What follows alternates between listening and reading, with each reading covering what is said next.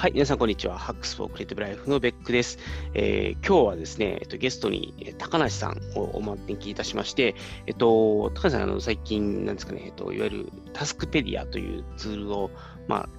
制作されて、それをですね、えっと、使って、まあ、いろいろこう、まあ、まあ、家庭で世の中に生きづらさを感じている人たちを助けるようなタスク管理っていうのを広めておられる方なので、ちょっと今日はその辺のお話を聞きたいなと思います。じゃあ、高根さん、今日よろしくお願いします。はい、よろしくお願いいたします。はい。で、早速と言いますか、あの、はい。なんですけれども、あの、ちょっとね、この多分ラジオを聞いてくれてる方、の、ほぼタスクペディア知らないと思いますと。はい、で、おそらく高橋さんのこともご存じない方の方が多いかなと思いますので、ちょっと簡単にちょっと自己紹介をしていただければと思うんですけれども、お願いします。はい、わかりました。はい、えー、私は高梨と言います。えっ、ー、と、本名高梨なんですけれども、あの、ツイッターでは小鳥が遊ぶと書いて、これ高梨って読むんですけれども、はい、っていう名前でやらせていただいてます。はい、本名あれですね、あの、高い、高い、高高さの高に、えっと、果物の梨ですよね。ああ、はい、そうです。両方、あの、漢字では違うけど、読み,、読みが高梨なんで。そうですね。はい。あの、ややこしいんですよ。そう。あの、ツイッターで、あの、あ適当に始めたんですよ。ツイッターのアカウントを開設したときには。で、あの、はい。で、これで高梨って読むらしいぞって聞いて、本当に適当につけて、で、そのまんまですね、いろいろ、あの、情報発信をしていたらですね、あのこの名前での活動がすごく多くなってしまい、あの、ちょっと引っ込みがつかなくなって、あの、もう本名に戻したいんですけど、全然それがよく、そのタイミングがわかんないっていうまんま来てしまったんですが、はい。という、私は何者かと言いますと、はい。あの、はい。えー、都内で、えー、70人規模のメーカーで、えー、管理部門で働いています。なので、まあ、ベックさんと同じのサラリーマンというくくりになりますね。なるほど。サラリーマンというくくりなんですね。はい、サラリーマンですね。はい。はい、あのーあれですね、一応ネット上では、うんと、イベント、まあ、ネット上とか会社ではないところでは、まあ、ブログも書かれていて、はい、で、まあ、イベントもやられていてっていうところで、まあ、非常に 私と、はい。ですかね、似通っていると言いますか。はい。という、光栄です。はい、ところかなと思う。で、えっと、ブログの名前が Forgetting Sing Stan ということで、まあ、あの、やっぱり、こう、我々、ライフハック界隈ではもう GTD、はい、もう、なんていうんですかね、もう、ライフハックイコール GTD みたいなところもなきにしもあらずなので、はい、あの非常に あの昔からブログも読ませていただいて。いて。ありがとうございます。はい、で、まあ、最近はその GTD というよりは少しこ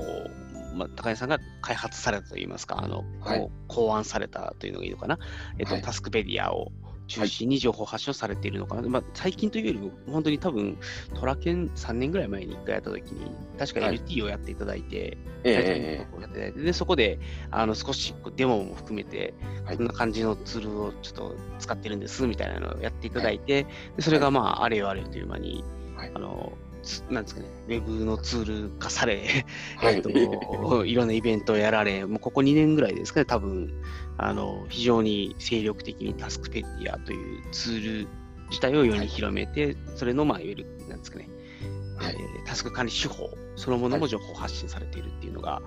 まあ、すすごいなと思いながらいつも見ておりました。あありがとうございます。そうですね。ただ、そうですね、そこまであのご紹介いただいて、すごいありがたいですね。で、まあ、ちょっと、はい、あの、そもそもなんで、あの、まあ、タスクペディアっていうのができたのかっていうところからちょっとお話ししたいなと思うんですけれども。はい、ぜひお願いできると思います。はい、はいあの私はですねあの発達障害という特性を持ってまして診断を1 2 3年ぐらい前にあの受けたんですね。なるほどはい、はい、で、えっとまあ、発達障害っていっても、まあ、いくつかあのあるんですけれどもその中の、えー、注意欠陥多動性障害 ADHD というですね、えー、特徴を持っておりまして、うん、で、まあ、あの、その注意欠陥の方の要素が、えー、著しいということで、はい、まあ、えっ、ー、と、まあ、忘れっぽいとか、先送りしがちであるとか、うん、注意力散漫であの抜け漏れがあるとか、はい、あとは、まあ、あのマルチタスクが苦手だとか、まあ、そういった、まああのうん、仕事を進めていく上で結構あの、まああのえー、難しい特徴を持っておりましてね。なるほど、はい。はい、でそれを、えっとまあ、持っているっていうのが分かってからも、まあ、あの障害者雇用とかであの仕事はしていたんですけれどもどうしても仕事がうまくいかずにですね休職を2回とか、はい、えー、それでこう退職してしまったりとかそういう、えー、まあ経験をしていましてで、えっ、ー、と2回目に休職をしてから、えー復職をした時に、はい、もうこれはダメだなと自分ってまああの忘れっぽいんだったら忘れてもいいように環境を整えればいいなと、うん、えー、えー、自分の、まあ、特徴を自分でこうどうにかして自力で克服するみたいなのをもうこれは無理だなと諦めまして、はい。えー、であのそしてそれをカバーするような何かができないかなと思って、えー、まあ、目の前にパソコンがありましたので、えー、そこで Excel にこうじゃあ忘れるんだったら全部の仕事を書いていけば忘れても大丈夫でしょうよと。半ば自分に逆ギレしつつですね。はい。あの、はい、こう入れていってじゃあ段取りもうまくつけるのがこう臨機応変につけるのが苦手だのであればもう段取りも全部書き出していこうとか。で、はい、先送りしがちだ締め切りを破りがちだっていうんであればあの全部の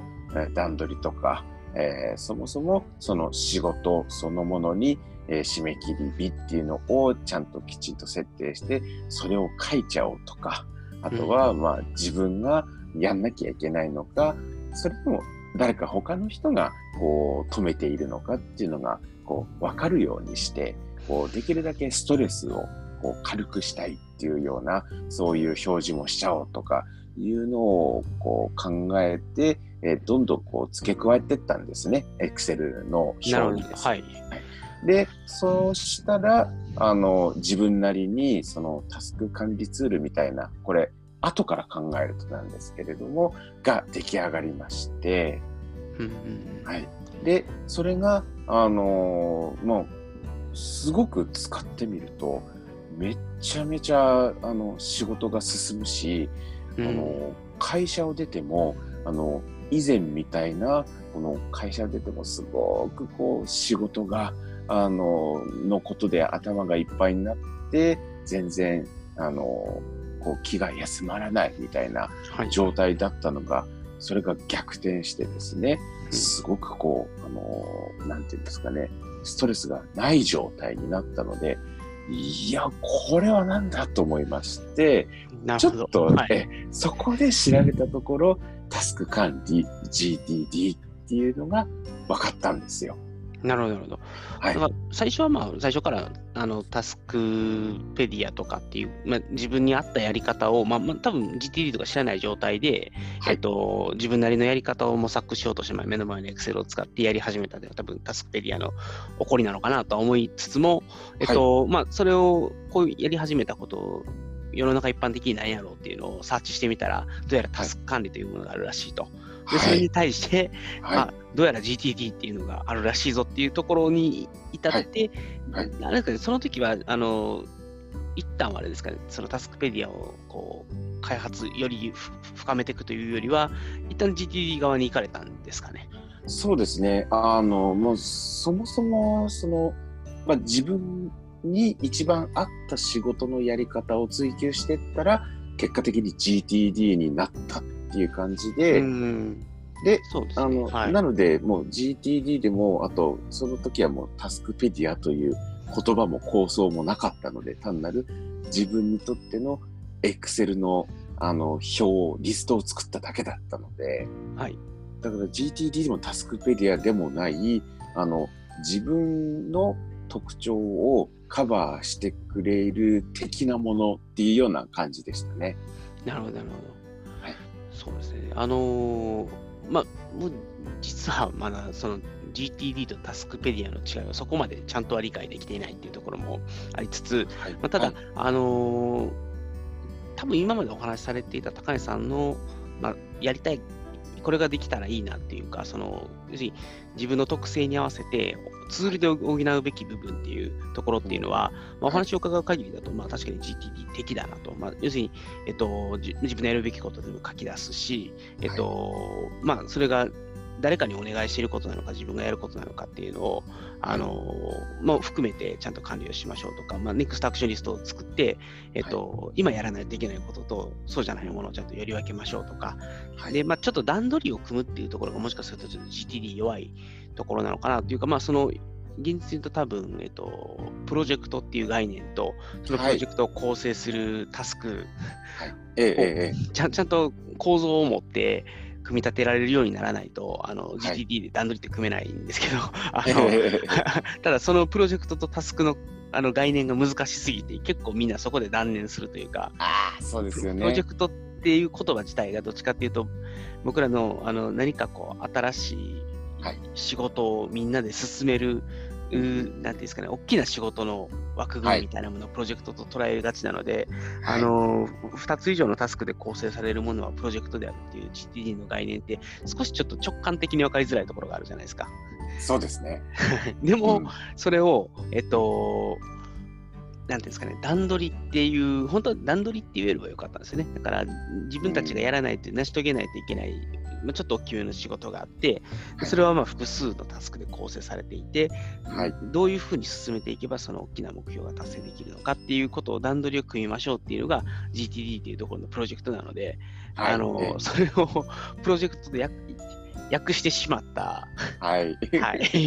日本語訳のまずさだったのかなという気はちょっとしつつああ、そうですね。本当、それ同感ですね。はい、なので、あの、ちょっとこう、後の話になりますけれども、はい、タスクペディアではプロジェクトっていう言葉は出していなくて、はい、タスクとサブタスクっていうのが今ベックさんがおっしゃったあのプロジェクト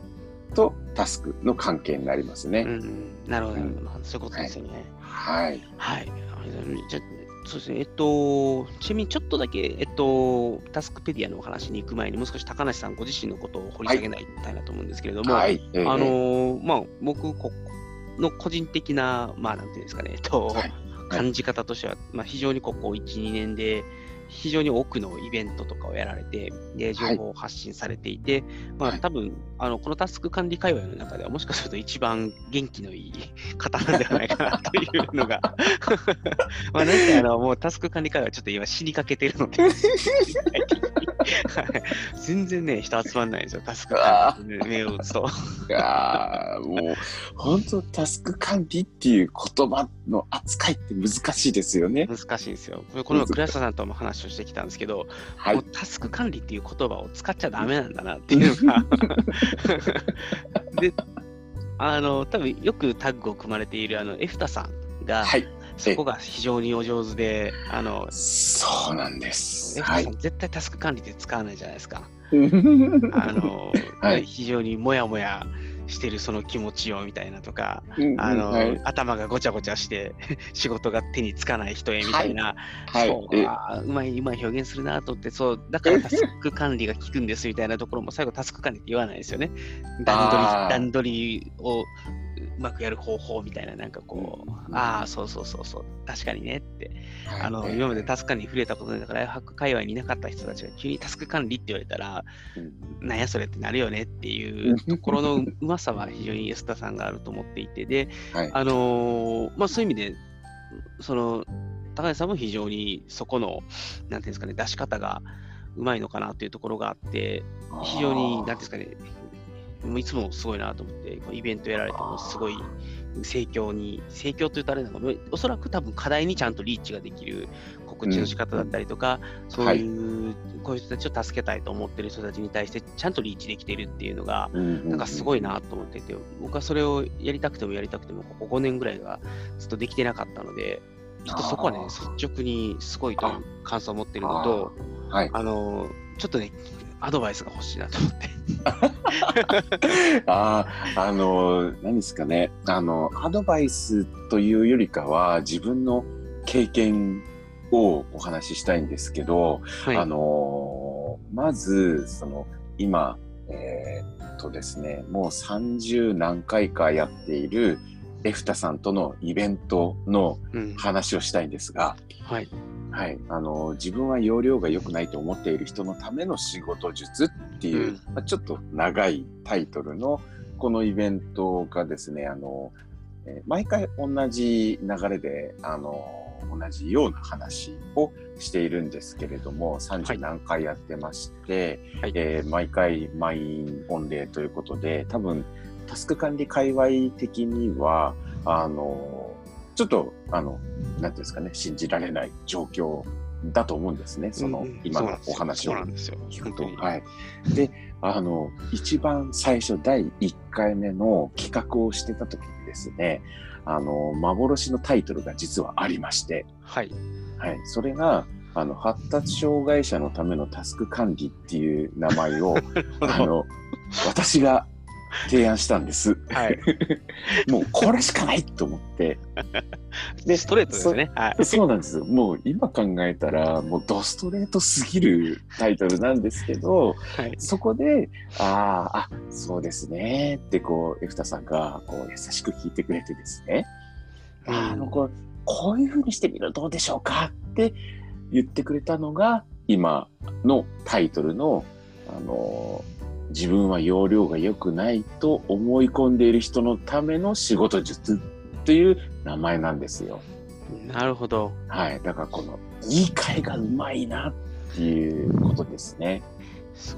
れは今ちょっとブログの方であのいつからやられてるのかなっていうのをちょっと見させてもらったけど、2016年からやられてるんですね。はい。えっ、ー、と、1回目が2016年の9月の3日なんですね。はい、で、なので、まあ3年、まあ開けて今年4年ですかね。そうですね。はい。はい。ぐらいやってますね。僕は、えっ、ー、と、多分2017年とかに、18年、はい、18年か17年に多分トラケンで、はい、高根さんに多分こう、少し LT とかやってもらった気がするので、ああ、はい。はい、おそらくそれよりも前にもうやらやり始められてたってことですね。はい、そうですね。そういうことか。はい、歴史が歴史が深い。そして30回。そうですね。で、あの、1回目の、えっ、ー、と、かそのイベントの時に、あの、まあ、以前、あの、去年でしたかね、あの、ベックさんと一緒に、こう、あの、飲んだ、えー、はいひばちさんという方いらっしゃいますね。はいはい。ひばちさん。はい。えー、が1回目に、あの、来ていただいたんですよ。参加していただいて、はいで、火鉢はあのタスク管理界隈にかなり造形が深いですが、あの、そうですよね。で、タスク管理界隈の、えー、イベントとしては、ものすごくびっくりしたことが一つあるって言ってたんですよ。はい。で、それは何かというと、あの、女性が多いと。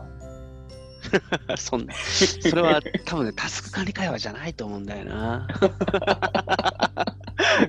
いやー、ライフハック界隈は驚くべき男性率ですよ。そうですよね。はい、あの、トラケン、あの、すごくこう男性が多かった私も、その2017年でしたっけね、はい、あの、覚えてるんですけど、あの、その、まあ、私がやってるイベントですね、あの、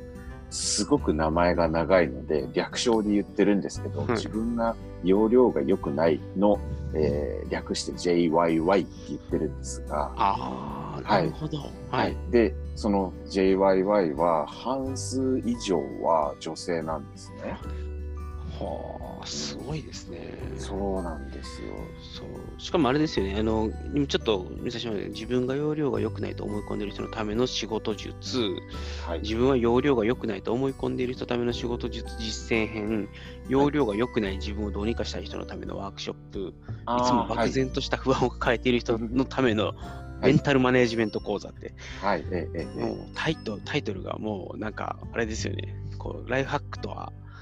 ライフハック系のイベントとはちょっとこう思えない、非常に、こう、なんですかね、なんだろうな、こうキャキャッチーじゃないな、なんていうのかな。あの、語りかける感じのタイトルですよね。そうですね。あの、やっぱりこう、あの仕事であうまくできないなって悩んでる人には多分あのあこれはって思ってもらえるようなタイトルになってるんじゃないかなと思いますね。なるほど。あのまあ例えばなんですけどそれを、はい、うんとまあ、告知を多分したりとかされると思うんですけども、はい、そういう時に、えっと、なんかどうこういうことを気をつけているとかってあります？なんかそのより課題にアプローチするような告知の仕方を気をつけているとか。ああ、そうですね。あのーはい、ランディングページ、告示ページは、1回目から全く変えてないんですよ。うん、なるほど。はい。で、それは、あのー、えっ、ー、と、ランディングページの、もう書いたのは、あの私なんですけど、はい、こんな人に来てもらいたいっていうのを箇条書きにしたんです。はい、で、えっ、ー、と、その箇条書きの内容っていうのが、こう、あの、もう十数年前の自分をそのまんま書き出したんですよ。なるほど、なるほど。はい。で、なんか、あの、うまくあの忘れてしまうとか、容量が良くなくて悩んでいるとか、あとは、何でしたっけね、なんて書き出していましたっけね。あの、なんか、えー、物忘れが激しいとか、何でしたっけね。うん、うん、まあ、いろいろそういう私の、あの、まあ、発達障害特性と言っていいのかわからないんですけれども、あの、まあ、こんな原因で仕事がうまくいかなかったなっていうのを、ただ箇条書きにしたものを、まあ、こういう人に来てほしいなということで、ボンと、あの出してあるんです。なるほど、なるほど。はい。で、あ、自分これだなって思って、ああ、だから行かなきゃって思って来ていただいている人がすごく多いですね。なるほど。毎回80人規模でやってるんですか？えー、っと、最初は30人ぐらいだったんですけど、うん、えー、っと、それから、えー、っと、ちょっと会場をですね、あの、無料で借りられるところがありまして、それが、20人強だったので、1日に2回やることにして、はい、えー、なので40人ぐらいになり、えー、一昨年明けて一昨年ぐらいから80人ぐらいの会場でやるようになりっていう感じですね。なるほど。いや、まあでもその、まあ正直ライフハック系のイベントで、ラ系のイベントっていうか、そうじゃなくても、オフィシャルにどこかのベンチャー企業とかがやるイベントで、80, 80人ってなかなか集まんないんですよ、今もああ、そうですよね。だから、まずそれそれ自体でもすごいことだし、それと多分、タイトルだったりテーマだったりとかっていうのも、おそらくそこまで毎回変えてるわけではないというか、もしかすると、はい、と特に回は重ねてるけれども、大きくテーマを変えてるわけではないですよね、はい、きっと。そうですね。はい。ええええ。これは、その場合ですけど、でも毎回同じことを話されてるわけでもないんですよね、きっと。いや、えっと、あの、全く同じ内容、同じ例えとか、そういう感じではないんですが、はい、あの、毎回、えー、同じ内容といっても差し支えはないと思います。なるほど。これリピーターの方って来られるんですか、はい、えー、いないですね、基本的には。なるほど。それもそれで驚異的ですね。いやリピーターがいっぱいいても、まあ、それはそれで驚異的なんですけど、えー、あのリピーターなしで、毎回80人規模の人が来て30回だからもう本当に延べ300、違う、え、3000人？えー、っと。80×30 だから8 3あだ最初の時はもうちょっと少なかったので、はい、えー、っと、延べ人数だと、1000とか1200とか、ちょっとあの計算弱いんですけど、はい、そのぐらいかなと思ってますけど、まあね、はい、80はちょっと乱暴だとしても、50ぐらいで計算したら、はい。えっと、普通に1500人ぐらい、うん、そんな感じですね。そうですね、大体そのあたりだと思います。なるほど、はい、すごい、すごいですね。いや、すごいですね、すごいしか出てこないな。いやでもこれ、はい、これはあのまあ一人にエフタさんがあのやっぱりすごくこうあのエフタさんのフォロワーの方々ってやっぱりこうどこかしらこうあのメンタルな救いを求めている方が多いと思うんですね。はいはい、はい、うん、なのでそういう人たちにあのすごくこう刺さるあの内容だったと思うんです。うんなるほど。まあ多分エフタさんもそこを想定してといいますか、その自分のところのフォロワーにこのコンテンツは良いだろうから、それを自信を持って、まあ、なんですかね、告知してるというか、あの、アナウンスしてる感はあるので、うん、はい、ええ、はい、やっぱりそうか、まあ、まあ、まあ、だから多分、エフタさんが、まあ、自分がいろいろ交流してきてる自分のフォロワーさんとかの感触の中で、きっとこういう形でパブリッシュすれば興味を持ってもらえるだろうっていうところは結構肌感覚できっと持たれてこういうイベントになってでそれがやっぱりでだんだんだんだんこう参加する人が減ってきたりとかすると、はい、あのー、まあ少しあれじゃないですか、えっと、じゃあちょっと次はコンテンツを変えてみようかとかっていうのがあるかもしれないですけど、はい、こんだけ毎回毎回同じような内容で、またこの新しい人たちが来てっていうのがこう来ると、なんかあれですよね。それは、ななんだろうな。そう。なんかすごいな。えっ、ー、と、一種、一種、なんですかね。えっ、ー、と、使命的なものがありますよね。あの要は、そうい、いくらやってもやっても、それを求めてる人がいるのであれば、やり続けないと。はい。っていうのと、まあ、それがいって、その次の人たちの受け皿というか、一回参加された方々の受け皿として、ちょっと応用編ぐらいはやっておくかぐらいはあったとしても、はい。まあ、あれですよね、なんかこう、手を変え、品を変え、毎回やるっていうよりは、毎回毎回安定してやっていて、そうですね。はい。あの、全くその、その通りで、あの、多分、これで悩んでいる人はすごく多いと思うんです。仕事のやり方がわからないというのは。うん。うん、で、まあ、わからないというか、自分なりに仕事はやってるんだけれども、なんかうまくいかないっていう、漠然としたモヤモヤ感は持ってる人は多いと思うんですね。そうですね。はい。うん、で、それと、でも、タスク管理と、あの、結びつけられる人って今までいなかったと思うんですよ。うん。あのーまあ、多分タスク管理っていうこと自体にフォーカスをしてしまっていて、はい、えっと、多分いろいろとタスク管理が欲しい、役立ってる人たちはいるだろう。でも、はい、それってタスク管理があると助かるであろう人たちっていうくくりなんですね。うん、ででもその中には、あのまあ、例えばその ADHD の人もいるかもしれないし、はい、えっと、まあ、ただ単純にこうもっと仕事で成果を出したいと思ってるだけの人もいるかもしれないし、はい、でも、まあ、まあ、あと、例えば主婦の方とか、うん、あの学生でも、有効ですよみたいなのがあったとしても、なんかそういうものをバクッとタスク管理があれば、きっとこうハッピーになれる人たちみたいな、はい、形でタスク管理で発信されてきてたと思うんですよ。えー、で、多分それの中で、あのまあ、生きづらさを感じてる方々とい。うところにぎゅっとフォーカスをして、自分の容量が悪くないと思い込んでいる人っていう表現で、うん、あの、タスク管理自体は別にそれ以外のそ自分の容量はいいと思ってる人であったとしても、タスク管理は有効じゃないですか。はい。だからタスク管理として情報発信されるときには、あの、どちらかというとクラクラスター甘めというか、はい、タスク管理に興味がある人みんな集まれみたいな感じでやられてたんですよね。はいえー、でそうすると多分、そのいう発信の仕方だと自分が容量が良くないと思い込んでる人っていうのは多分来ないですよね。そうですね。はい。ハードル高いと思います。そうですよね。なんで、はい、これはあなたのためのものですよって言ってあげて初めて来てくれるっていうところは、ま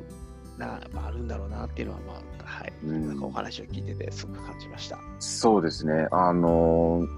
そうあの同じそのイベントやってるエフタさんの話ですごく印象的な話があって、あの同じタイが同じ内容のイベントでもネーミングをこう変えたら、あの全然来なかったお客さんが来なかったのが、すごい来るようになったっていう経験をされてるらしいんですね。はい、あの私も一回、ふたさんと組んでやったイベントが、はい、あのオーディオブックのやつがあって、それが最初全然集客ダメで、で、途中でもうバンバン、告知文も全面書き直しして、タイトルも変えてとか、はい。はい。で、あと、何やったっけな、多分その時に、えっと、あともう、えっと、フィまあ、フィ当時フィービーで、今、今、オーディオブック .jp っていうコンテンツ、はい、に言って、おまけもいっぱいつけて、みたいな感じで あら、あらゆる手を使って、でもやっぱりタイトルと告知文を変えたのが一番効いて、で、まあ、それでちょっと、吉田さんわーっと告知を頑張って、なんとか、その時の会場を全部埋められたんですけど、最初、本当に、はい。本当にダメで。あ なんか、オーディオブック全面に押し出しすぎたみたいなイベントやったんで、はい、ええ、それだと、オーディオブックって、具体的にどう役立つかがやっぱりイメージできなかったみたいで、で、なんかもうちょっとじゃあ、あの頭がごちゃごちゃじゃないやなきゃいけない。ちょっとタイタイトルにはパッと出てこないんですけど、なんかそういうちょっと、もこう頭の中がガチャガチャしちゃうタイプの人に対して刺さるようなタイトルに変えたっていう。ああ、はい、えー、そうですね。そういうのすごい大事なんでしょうね。はい。うん、そう。で、結局、でも、あの、はあの、この JYY では話してるのは、もうタスク管理のことだけなんですよ。うん、で、あの、イベント中ももうタスク管理っていう言葉バンバン使ってるんですが、はい。はい。あの、なので、こう、来てもらって、あの、まずはこういう仕事のやり方っていうのがあって、それを変えるだけで、あの、まあ、自分は発達障害っていう仕事がなかなかうまくいきづらい特性を持ってるけれども、うん、それをカバーすることでできるようになったんですね。それがタスク管理というものなんですっていうふうに、こう、そこでつなぐことができれば、あの、タスク管理というものに対して、あの、抵抗感は若干その場でなくなるんですよね、きっと。なるほど。うんちなみにその当時のイベント名、もともとはもやもやをひらめきに変えるオーディオブック読書術だったんですけど、これが全然ダメで、はい、でこれを、えっと、耳から思考回路を書き換える完璧主義でいつも頭が忙しい人のための習慣白術に変えたんですよ。おなるほど大変革すごい変えましたね。ああ、なるほど。なるほど。いや、うん、うん、なんか、こう、なんとかのためのなんとかっていうので、ちょっとこう、似てるなって今思いまして、はい、でもやっぱりなんかこう、あの、すごく、やっぱり刺さる、あの、風に変えると、こう、内容は同じでも、やっぱ届き方って違うんだろうなって思いますね。うん、そうですね。いや、なんで、それを、あのー、ですかね、なんか届けられる届かないことには何も始まらないじゃないですか。はあ、でね、なんで、届けるための努力として、その人たちに、まあ、刺さるなのか、あるいはその人たちに興味を持ってもらえるような、うん、やっぱりラベリングをちゃんとやるっていうのはもうすごい大事なんだ。まあ、っていうのはやっぱりここ最近ずっと思っていたりとかで、あと、はい、あのー、例えば僕らの場合だと、あのイベント的に言うと、やっぱり、あのまあ、できれば仕事ですごい苦労というかね、しんどい思いしている人たちを助けたいと思って、ライフハックっていうのをずっとやってきているので、はい、そうすると、えー、まあ、必然的にどちらかというと若い人たちとか、はい、あの仕事に悩みを抱えている、別に若くなくてもいいんですけど、抱えてくれてる人たちに届かないといけないんですけど、はい、あのやっぱりそういう人たちにいきなりこう、ちょっと小難しい話をブログで普段書いてるような人間が、あの急にちょっとタスク管理のイベントやるからおいでよって言ったって、いやちょっと難しそうやなと思われたりとか、そもそも僕のブログ読んでないってことの方が多いので、っていうのがあって、で、ちょっと最近、はい、あの、少し考えてたのが、あの、なんか YouTube とかを使って、はい、えっと、まあ、少し裾野を広げていく活動もしていった方がいいのかなとか、ラベリングもそうですし、えっと、チャンネルも含めて、どうやればそういう人たちにリーチできるかなっていうのはすごいこの年末年始めっちゃ考えてるんですよ。ああ、あの、倉下さんとの、あの、はい、ポッドキャストの回を私聞いたんですけど、すごい参考になるなと思って聞いていて、はい、あの、やっぱりチャンネル増やすっていうのは大事なんだろうなと思いながらも私はそこまでちょっとできてはいないんですけど、あの、一緒にタスクペディアを、うん、あの、広めようとしているチームがいまして、はいえー、そこで、えー、例えばタスク管理大全っていうあの、うん、タスク管理についての情報発信をするっていうページとか、えー、そのツイッターアカウントとか、あと、えー、そのチームの中で、あの、一人、リンダさんっていう方がいまして、はいはい、えー、そのリンダさんは、あの、もうずっと前から、あの、YouTube で、あの、リンダラジオっていうのをですね、精力的に発信されていて、で、うん、そこに乗っかる形で、あの、タスクペディアの始め方っていうので、2週間に1回ぐらいですね、あのー、まあ、YouTube ラジオを一緒にやってるんですね。なるほど。はい。いやまあでも、まあ、そうですよね。なんか、多分、あの高橋さんの今の活動ですごいなと思うのは、やっぱりチームがすごい活気づいてるといいますか、すごいいろんな人が一緒にタスクペディアを盛り上げようとか、はい、あの、はい、助けようとかっていうのがあるので、やっぱり、うんうん、そういうところが、うん、なんかやっぱり、すごい、すごいなというか、ああ、そうですね。やっぱり、そうやって熱気みたいなものがあるっていうのが、はい、ま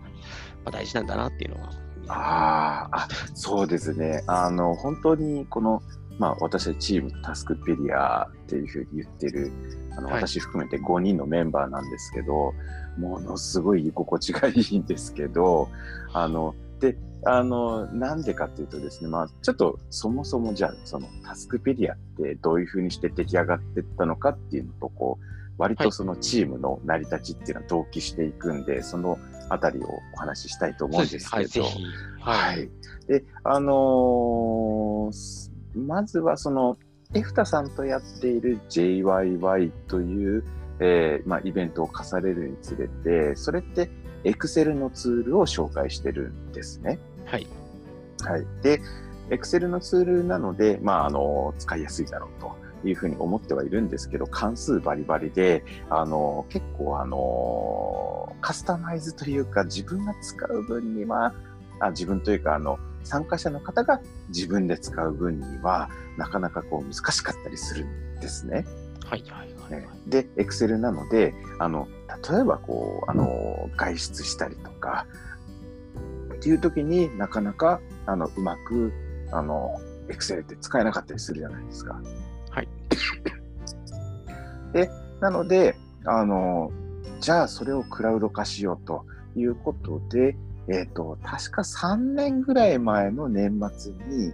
えー、タスクフリークスというですね、あの、前回、あの、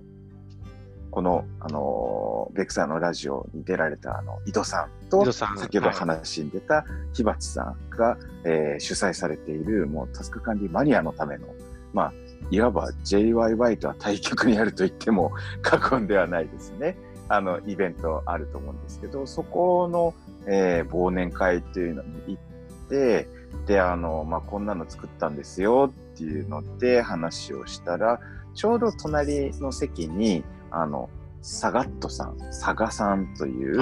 あの、まあ、プログ、はい、はい、プログラマーの方がいらして、え、ちょっとそれあの、まあ、その時、あの、プログラマーに、えー、の練習のために、ちょっとそれのクラウド化のプログラミングさせてもらえますかっていうふうに、あの、提案していただいたんですね。なるほど、はい。はい。で、それで、えー、ああ、じゃあいいですねっていうことで1年間ぐらい、こう、こんな、ここまでできました、みたいな、あいいですねっていうようなの、こう、やりとりをですね、1ヶ月に1回ぐらい、こう、飲みながら、あの、打ち合わせを重ねまして、できたのがタスクペディアなんです。なるほど。はい。っていうので、まずは私と、えっ、ー、と、佐賀さん、あと、ひばちさんも、あの、いろいろ相談乗っていただいて、で、あの、まあ、作ったんですけど、はい。で、あまあ、作った上で、そそれをどういうふうに使っていくかとか、ここはこういうふうにいいですよね、みたいな話を、あの、ひばちさんと、あの、して、あのひばちさんがしてくれてっていうところで、で、あと、えー、そのタスクペディアが、えー、追加機能をあのつけたいけれども、それにあたってクラウドファンディングしたんですよ。はい。はい。で、それが、えっ、ー、と、一昨年の9月ぐらいだったと思うんですけれども。そんな前でしたかはい。そうですね。あの、年が明けたので、まあ、実質去年、え？去年ああぐらいそうです。だから去年、去年、おと、まあ、一昨年というのは、まあまあそうです。ほほぼ、1年ちょっと前ですね。そんな感じだったと思いますね。はい。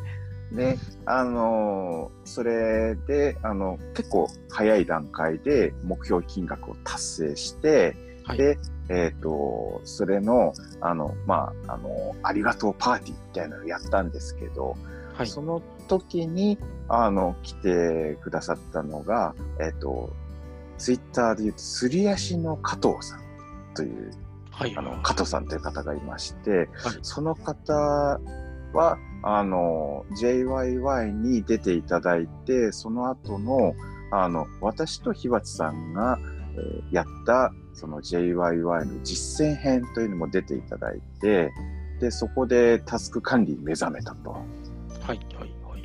はい。いうことで、もう一気に、あの、TOEIC もなんかすごい点数を取ったり、あと、もう本当にごく少数の人しか取れないような資格、電気関係の資格も取ったり、えーっていうので、もう一気になんか、あの、あの、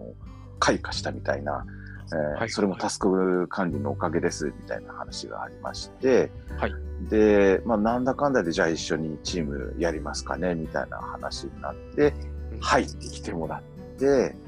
で、これで4人ですよね。で、えーはい5人目が、あのーリンダさんというですね、はい。はい、私と一緒にラジオやっていラジオる、はい、が、あのーファシリテーターというか、こう、チームをこう回す役割の、あのー人として、こう、入ってきてもらって、なるほど。はいすごい。いろんな、いろんな才能が集まってできてるってチームってことですね。そうですね、まあ、才能と、あと個性といいますか個。性と。はい。はい。で、あの、みんながみんな全然違う感じなので、はいあの、それがすごく、あの、いい具合に噛み合ってるなとは思ってまして、はいはい。はい。なんかすごい偉そうに言ってるんですけど、私もその中の一人でしかないんですが、あの、じゃあ自分はこういうのやります。私はこういうのをやります。あなたはこういうのやってますね。みたいな、そんな感じでですね、あの、すごくそれがいい具合に、こう、えーなんていうんですかね、噛み合ってるんですよね。なるほど。はい。いや、でもすごい。いや、あの、今ちょっとそのタスク管理大全のページを見ながら、はい。あすごいいろんな、いろんな 方と一緒にやってるんだなっていうのが、見はいて、。すごい面白いなと思って。で、あの、あれですね、タスクペディアのはいいろんな講義動画みたいなのもはい上。げられていて、ゆ言った僕ええ YouTube に上げられて、これもあれですか、リンダさんが。あやられたそうですね。はい。えですか？っと、タスクペディアの始め方っていうふうに銘打ってるのは、私とリンダさんがやっているラジオなんですけれども、はいえ。っと、それとは別に、えっと、佐賀さんと加藤さんが、あの、作られた、あの、なんか多分1個5分以内ぐらいの、あの、動画がたくさんあるみたいなのあると思うんですけれども、はいそれはそのお二人が作られたものですね。なるほど。はい。いや、素晴らしいですね。いや、いろんな人が、まあ、まあ一緒になって盛り上げてるっていうところが、やっぱり、まあ、そうですね。な誰か一人が頑張っているわけでもないし、まあ、はいそのまあ、誰かの持ち物というよりは、こうみんなで、この、まあ、タスクペディアなり、えっとタスク管理なりっていうのをこう盛り上げていこうっていうところでやってるっていうのが非常に、なんかまあ、じゃただ、ただただうらうらやま羨ましいっていう。はい。あの、なんでしょうかね。あの、あまりこう、褒め合うのはあれなのかもしれないんですけど、私、あの、ベックさんの、あの、東京ライフハック研究会で参加した時ですね。えーまあ、2年前か3年前の時の、あの、私3次会までいたんですけど、はい。もうその時の、こう、ベックさんをこう、ベックさんですか？ベックさんですか？どっちなんですか？すいません。あ、ど、どどっちも、どっちもです。あ のすいませんはい。すみません。で、あの、周りで、こう、なんか固めてらっしゃる方々がいて、その、その関係性がすごいなって思った記憶があるんです。僕があのしっかりしてないんで、周りが 血気を必死でやってくれてるっていう構造です。いやでも本当あのすごいなんていうんですかその関係性がいいなって思って見ていてであのやっぱりそういう形ってありだよなと思っていて、はい、でそれをそのままあのやろうとは全く思ってないんですよ。あのあの、うん、そういう人徳には私はなくてですね、チーム、はい、いやチームタスクペディアはもうそれぞれが勝手にやってるって感じなんですよ。ね。なるほど。いや、はい、まあ、あれですね、あのよよく言う、そういう組織の中でも、まあ、一人一人が、もうみんなリーダーみたいな感じで、はい、あの、自由に動くっていうのも一つの組織の形っていうのもあるので、あのまあ、我々のやってる活動って、まあ、もうどっちかというとあまり強力なリーダーシップとかではないんですけど、ただ、まあやっぱりその僕が食い散らかした後、みんながそれを 拾ってくれるみたいな 形ではあるので、まあ、というやり方もあれば、みんながわらって動きながらも一つの目的に向かってみんなで走っていくっていうやり方もあるし、まあ、超強力なリーダーシップでぐいぐい引っ張っていって、みんながそれをサポートするっていうやり方もあるし、まあ、それはいろんなやり方ですよね。なので、どれかいいわけでもないとは思います。はい。はい、そうですね。はい。で、あの、あと、そのチームタスクペディアにはですね、実は6人目というか、はい、あの、はい、まあ、えー、人ではないんですけれども、あの、もう強力な、あの、サポーターといいますか、はい。あの、仲間といいますか、がいまして、で、あの、それがですね、あの、社会福祉法人なんですよ。ああ、あの、えっと、シップ、社会福祉法人シップっていう。はい、そうですね、はい。で、そこの理事の上田さんという方が、あの、はい、元はタスク管理はあの全く知らずにいたんですけれども、あの、まあ、私とか、あと、ひばちさんとかと、あの、話す中で、タスク管理すごいね、というふうに理解をしていただいて、はい、今はもうご自身でタスク管理をもうバリバリやってらっしゃる、すごい方なんですが、はい。はい。で、その方が理事をされている社会福祉法人シップが、実はタスクペディアの、こう、いろいろな、あの、サポートをしてくれてるんですね。はいはいはい。はい、で具体的に何かというと、あのまあ、タスクペディアのもうあのサポートというか、まあ、あの保守、運用についての、あのまあ、なんていうんですかね、負担はあのシップがしてくれてるんです。はい。えー、で、はい。なので、えっ、ー、と、提供元は、あの、シッププレゼンツってなってるんです、タスクペディアは。なるほど、なるほど。あ、そういうことなんですね。はい、そうなんです。で、あので、その、あの、シップの中でも結構あのタスクペディア使っていただいているんですけれども、はい、で、あの、というのも、あの、タスク管理というのはですね、あの、実は、その、まあ、あの社会福祉法人シップっていうあの、えー、例えば生活困窮者の支援とか、障害者の支援をやっている団体なんですが、あの、はい、障害者の、うんまあえー、支援、生活支援とか、あと就労支援に役立つという、まあ、考えがありまして、はい。で、それをこう進めているんですよ。すごく強力にですね。なるほど。はい。そういう考えをやっている、あの、考えでやっている社会福祉法人っていうのはあんまりないと思うんですけれども、はい。はい。で、私とか、えー、ひばしさんとかがですね、その、障害者の、あの、就労をこう支援する、えー、事業所がありまして、これが、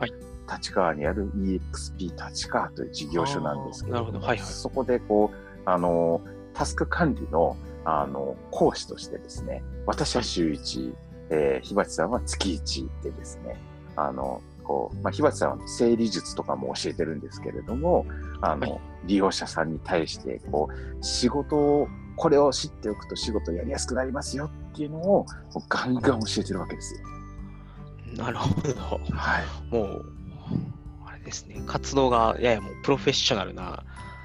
領域になりつつある。まあ、その、多分、えっと、いわゆる一般的に企業で教えている講師活動とかと、はい、講師のビジネスとかとはまた違うと思うんですけれども、はい、それをもうプログラム化して、あの、どんどん、要するに、まあ、なんですかね、ちょっと大義な言い方をすると、要するにここの EXP 立川でやってることっていうのが、はい、そこに参加している人たちの要するに人生をこう まさまさにはい、えーと、これからよくしていこうっていう、就活実践コース、はい、ええええ、なんかやられてるのが、だとすると、やっぱり、なんか人生預かってるじゃないですけど、うん、そうです、ね、すごい、すごい活動だなと思って、はい、まあ、トラケンとかやってるにあたって、まあ、あのちょっと、まあ、そういう意味では、あのー、僕らがじゃあそこまでの思いを持って活動してるかっていうと、なんか半分は楽しみながら 自分の趣味、執行でやっているところもあるので、はい、やっぱここまで来ると、すごい、ね、人のこう人生に対して結構ダイレクトにこう影響を与えるようなことをやられてるんだなっていうのがなんかすごいなと。そうですね。はい、なんかあの、まあ、自分自身がそのあの発達障害のあの当事者っていうことで、はい、それにダイレクトにまさにタスク管理助けられたので、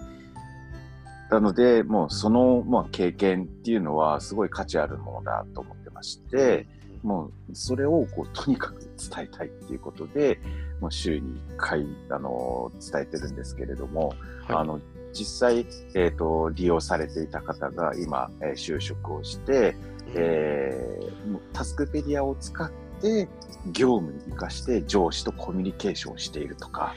そういうのあるんですよ。素晴らしい。いや素晴らしいですね。いやっていうところまで、こうやっぱり、そのあ、後が見えるっていうところも含めて素晴らしいですね。やっぱり、あのー、行くイベントとかやっていて、ライフハックの情報とかをお伝えはするんですけど、じゃあそれが実際どのように役立っているかとか、はい、その、人の生きていく上でどれだけ役に立てたかっていうのってなかなかわからないんですけど、はい、そこも含めて、こう、なんか、実感を持てる形でやられてるっていうのは、なんかすごい、すごいですね。いや。あ あの、はい、結構時間は必要だとは思うんですけど、徐々にそれが出てきてるかなと思ってまして、で、はい。で、その今のその利用者さんの中でも、あの、結構ですね、あの、はい、頭の中には思い浮かぶんだけど、それをこう、言葉として出すのがすごいこう難しいなって言っている利用者さんがいまして、はい。で、その方は、あの、タスク管理とか、そういうのはちょっと難しいんじゃないかなっていう感じだったんです、最初は。タスクって聞くだけでも、い、や、わかんないみたいな感じになってしまうみたいな。何その、横文字なのか。そうですね。はい。はい、で、あの、でも、今ですね、その、まあ、タスクペディアを、あの、っていう、まあ、一つのやり方があるわけじゃないですか。しかも、こう、はい、スマホで使える、割と、こう、接しやすい感じなので、はい、で、えー、最初はその、えー、タスクの登録もままならなかったんですけれども、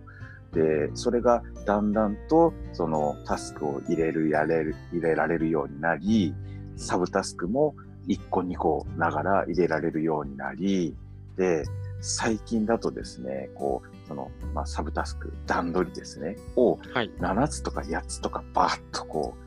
う、作れるようになるまでになったんですよ。素晴らしい。すごいことだと思う。感動ですね。もう本当、なので、そういうのが分かるたびに、めちゃめちゃ感動しちゃうんですけど、はい、でで、それで何が大事なのかというとですね、あの、はい、やっぱり繰り返しなんです。はい。で、その、えっ、ー、と、週1回、毎回、あの、ほぼ毎回なんですけれども、はい、あの GTD のあの5つのフローってあると思うんですよ。あの、はいはい、把握から始まるあの5つですね。はい、はい。それを必ず説明して、それぞれに対してこういう、これはこういうことなんですよっていうのは必ず説明してたんですね。はい。で、それを、えー、ずっと続けていると、あの、利用者さんもだんだん覚えてくるんですね。うん。うん、で今ははい、えー、じゃああの GTD の5つのフローなんですけれども、えーまあ、ちょっと私から説明するのもめんどくさいんで誰か説明してくれませんかね？みたいな感じで言うと あのもう利用者さんがあの、はい、全部説明してくれるようになりまして、はい。えー、あの GTD の5つのフローの名前とその意味合いを全部説明できる人ってなかなかいないと思うんですよ。そうですね。はい。それがあの、はい、EXP 立川ではあの普通にいるっていうあのとんでもない状況なんですけど。いや繰り繰り返しやってきたっていうこと、はい、まあやっぱり、まあ、あとはあれですよね、まあ多分なんだろうな、多分その高根さん自身がどういうふうに伝えれば、あの理解してもらえるかなのかも、それはもうた例えばそのうまい伝え方を一発で決めるんじゃなくて、はい、繰り返し繰り返しなのかとか、言い方を変えてとかっていう、でもそれも含めて多分ノウハウが、まあ、多分あってで、まあ、それをやっていく中で理解度が上がっていって、で、まあ、だんだんだんだんそういうことができる人が増えてきたってことだと思うので、なんかじゃあ、例えば僕が、じゃあ、すごく頑張って工夫をして、1年に1回イベントをやって、でそれでじゃあそこまでいけるかって、多分多分無理だと思うんですよ。ああ、ちょっと頻度はやっぱり、はい、うん、大事だと思うんで。大事だと思うんですよ、うん、はい。私やっぱり伝え伝え方も含めて、頻度も含めて、うん。はい、でで、多分そうやって振って誰かに説明してもらうっていうのは、それはそれでまたアウトプットの機会にもなるしっていう。ああ、そうですね。はい。なんか、すごいな、うん、なんか、非常にこう濃密なといいますか、はい、うん、なんか、いや、あのー、ちょっと、もともとその高根さんとかがやられてること自体を そこまで理解はしてなかったので、あのタスクペディアっていうのがあって、ですごいイベントやられて、はいえー、まあ、僕らに見えるところってエフタさんとやってるイベントぐらいなので、はい、あのそういうことやられてるんだろうなと思ってたら、はい、思いのほかに、あの、活動の幅と、やってる、なんていうんですかね、濃密さが違ったっていう。うん、そう、あの、そこはですね、すごいやっぱり精力的に活動してるなっていうのはあるんですけど、もともと私は面倒くさがりでデブ賞なんですけれども、はい、あのまあ、ことこの活動に関わることに関しては、あのものすごくこう力が湧いてくるんですが、はい、その何かなっていうとこうまずはその、まあ、過去の自分がこれで助けられたっていう原体験があってでそれがおそらく再現性があるだろうというふうにこう確信しているのでもうそれを伝えたいっていう一心なんですね。確かに。なるほど、はい。でしかも、はい、あのあすいません。あのしかも、はい、はい、タスク管理、まあ、GTD とあのすごく、えー、共通した似た内容のものであの障害者のあの支援プログラムというのがありまして、はい、はい、これがあのアメリカのノースカロライナ州で、えー、開発された Teach っていうプログラム、はい、名前のプログラムなんですけど、えーと、はい、この Teach っていうのを、えーと、普通に教えるだと TEACH だと思うんですけれども、はい、C が2つになるんですね。TEACCH なんですが、はい、でえー、これなんかの略なんですけど、ちょっと長いんで覚えてないんですけど、はい、この Teach プログラムというのが、えー、タスク管理そのものやんみたいな内容を含んでまして、はい。えー、その TEACCH プログラムというのはもともと自閉症の子供たちのために、はい、あのその人をこう叩いて伸ばすのではなくて、その人のやり方とか環境を整えることで、えー、自立させていこうっていうアプローチのプログラムなんですよ。はい、今一応調べて、ね、 Treatment Education of Autistic Related Communication Handicapped Children で、はい。まあ、和訳すると自閉症及び関連するコミュニケーション障害を持つ子どもたちのための治療と教育っていう。はいあありがとうございます。そうですね。はい、で、自閉症っていうのは、発達障害っていう大きなくくりの中の一つの要素なんですね。はい。はい。で、あの、で、そういう人たちのためにが自立してうまく生活をやっていけるためには何か、何が必要かっていうのの中に構造化っていうのがあるんですね。はいはいはい。で構造化っていうのは確か4つぐらいあるんですけどあの、はい、例えばこう段取りをうまく組んだりとかあと時間をこう可視化してえー、この時間には何をするっていうのを書き出したりとか、っていう、あの、もうこれって、G、ほぼ GTD とかタスク管理じゃないかって、まあ私は思ったぐらいなんですけど、はいはいはい、はい、なので、あの、タスク管理っていうのは何も、あの、まあ、エリート、えー、ビジネスマンが、もっともっとこう、高い、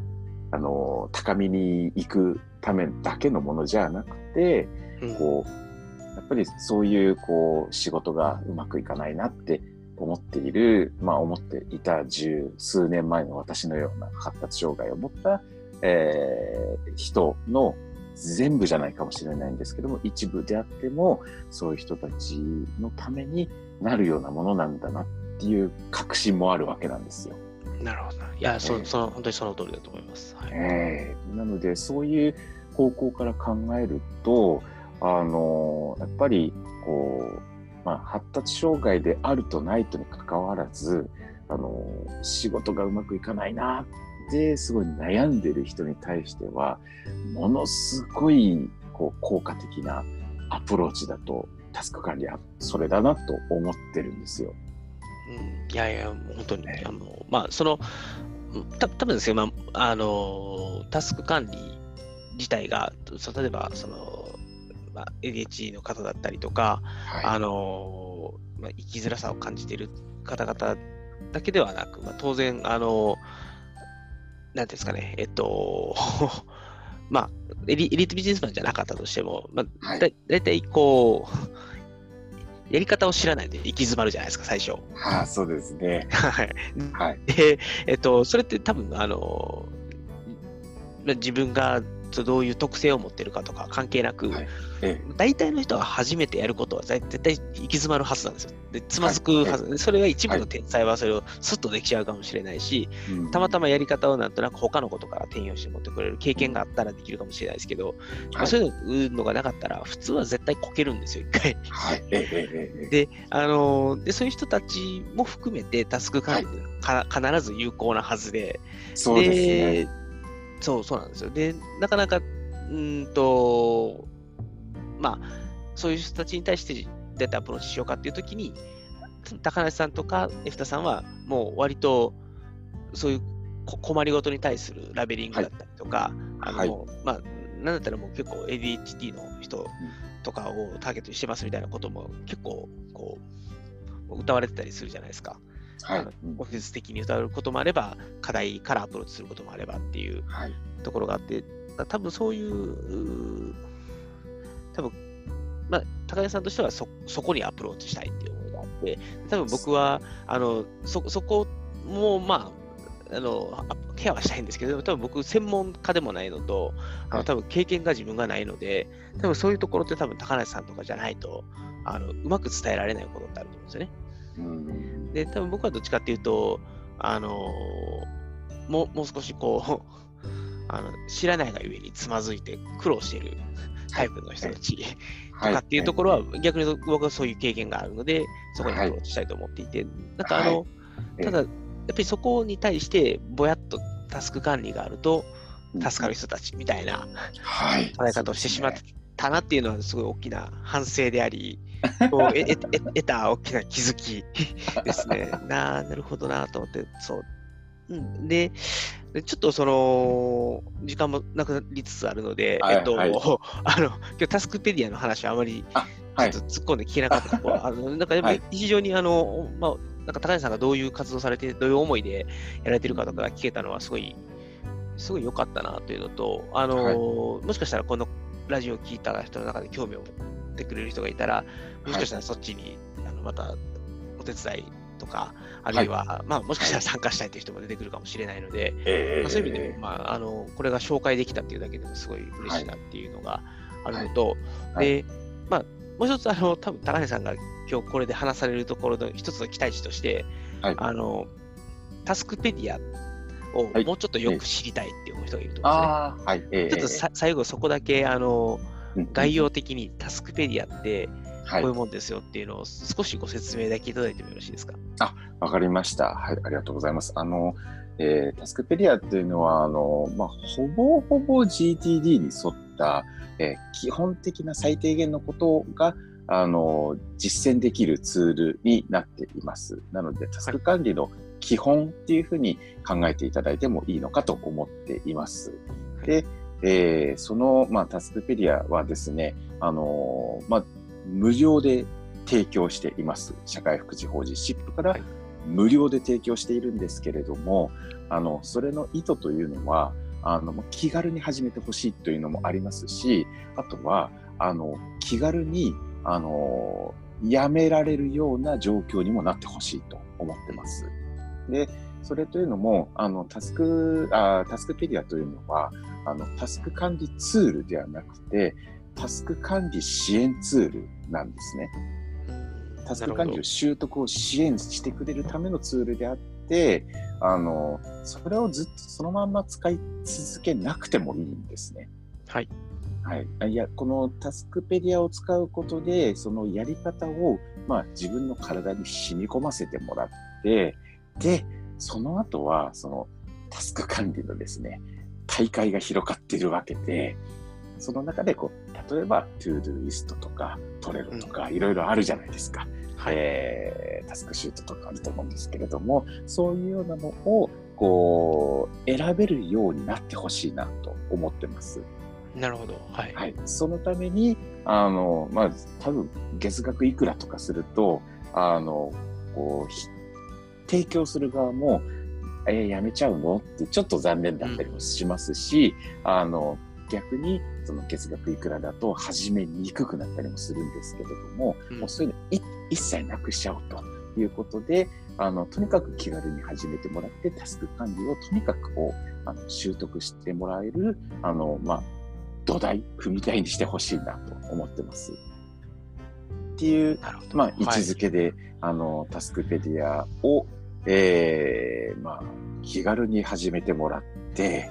えー、で、わからないところは、ツイッターでタスクペディアっていう、まあ、ハッシュタグとか文字列をですね、あのー、入れてつぶやいていただくと、あの、チームタスクペディアとか、あと、社会福祉法人シップの、えー、方がですね、あの、ペース系にのアカウントでですね、こう、まあ、これ、中の人がいるっていうのを言っちゃってるんですけど、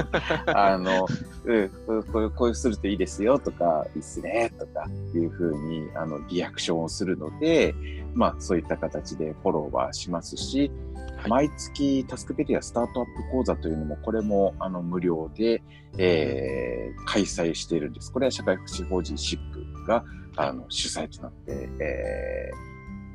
されてるんですけれども、っていうのもありますので、まあ、あの、タスク管理というのをもっとこう、気軽に、あの、始められる仕事のやり方を、こう、覚えてもらって、こう、はい、より、こう、会社生活というか、社会生活を、こう、ストレスフリーに送れるような、まあ、そんな手助けができればなというのが、チームタスクペディアとか、あとは社会福祉法人シップ EXP 立ち側の、あの、まあ、えー、総意じゃないかなと思ってますんで、今、アカウント、はい、5000アカウントぐらいも、あの、登録いただいているんですけど、はい、あの、多分まだまだ、あの、増えると思いますし、あの、はい、まあ、お気軽に始めていただければなと思ってます。なるほど。まあ、そうですね。あのー日本全国で見たときに、はい、おそらく潜在的にタスクペディアがあると助かる人たちっていうのは、はい、まあ、5000じゃ効かないですよね、きっと。ああ、もうすっごいいると思います。そうですよね。はい。なんで、いや、そういう意味では、まあ、高橋さんの挑戦はまだまだ続くと言いますか、あのそうですね。はい。ね、まあ、まあ、そういう意味では、あの私も、まあ、そういうライフハックがあれば、もっと楽に、楽にって言ったらですけどね、あの、そんなに辛い思いをせずに済むっていう人たちにもっとライフハック広めていきたいなって思ってやってるところもあるので、はい、まあ、多分、まあ、ちょっとこう、戦うフィールドは違うかもしれないですけど、あの、なんか非常に同じ志を持って活動されてるというので、はい、非常に今日はもう、はい、もうただただ共感しかない話が聞けて、よかったです。全く同じだと思います。はい。はい、考えてることは同じだと思います。そうですね。いや、はい、あの、ちょっとでもね、みんながこう笑顔で暮らせるように。そうですね。はい、そうですね。はい、なんか、すごい、すごいなんか、あの、真面目すぎるよぐらい真面目な感じになっちゃったんですけど。そうですね、いいすね？真面目ですね。いや、まあ、普段ちょっとふざけてるところとか、僕があの趣味に走りすぎてるところもあるので、今日、本来は今日ぐらい真面目で叱るべきなのかもしれない。いやいやいや、あの、井戸さんとかと話してると、あの、井戸さんが結構ぶっこんでくるんで。それに、それに比べれば今日も非常にもう、はい、はい、あの、ただただ、あの、いや、参考になるなっていうのと共感を一緒に思いながらお話が聞けて、非常に良かったです。ありがとうございます。ありがとうございます。ぜひ、あれですよね、はい、あの、はい、ちょっと去年できなかったですけど、またイベントといいますか、はい、うちのトラケンで。ああ、そうですね。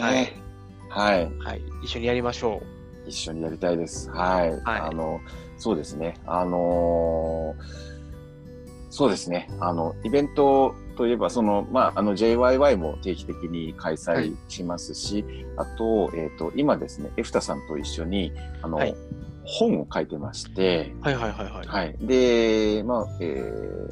今、一応仮のタイトルが、あの、自分は容量が良くないと思い込んでいる人のための仕事術図鑑という、はい、もう、あの、イベントと全く同じ方向性の、えー、ものを、あの、はい、作ってます。で、はい、まあ、それを、あの、サンクチュアリー出版さんから、はい、あの、まあ、早めに出したいなとは思ってるんですけど、まだちょっと いつ出るかは未定なんですけど。未定ですか。なるほど。はい。あの、早くても、まあ、あの、春以降になるのかなという感じなんです。今、まあ、ちょっと、あの、原稿上がったぐらいですか？まだ、脱稿まで行ってないですか？大体、脱稿してから2か月ぐらいかかるんですよね。あの、構成入れて、印刷に回して、はい、2か月見とくので、なんで、えっと、まずちょっと脱稿できそうだなっていうところが見えた瞬間に、えっと、ちょっと、あのイベントの段取り組み始めましょう。ああ、そうですね。そうですね。はい、あの、そう、あの、ベクさんも本をお書きになられてるので、多分わかると思うんですけど、はい、あの、今が一番あの大事な時なんです、実は。はい。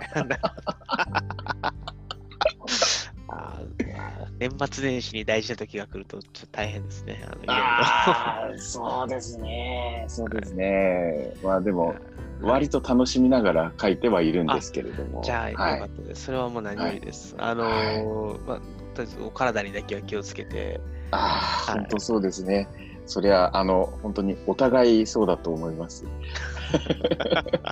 深夜3時とかにあの、ポッドキャストをこう更新してる。撮ってる場合じゃねえって話ですね。寝ろよって話ですからね。いやまあ、あれはね、はい、いろいろあるんですね。あの、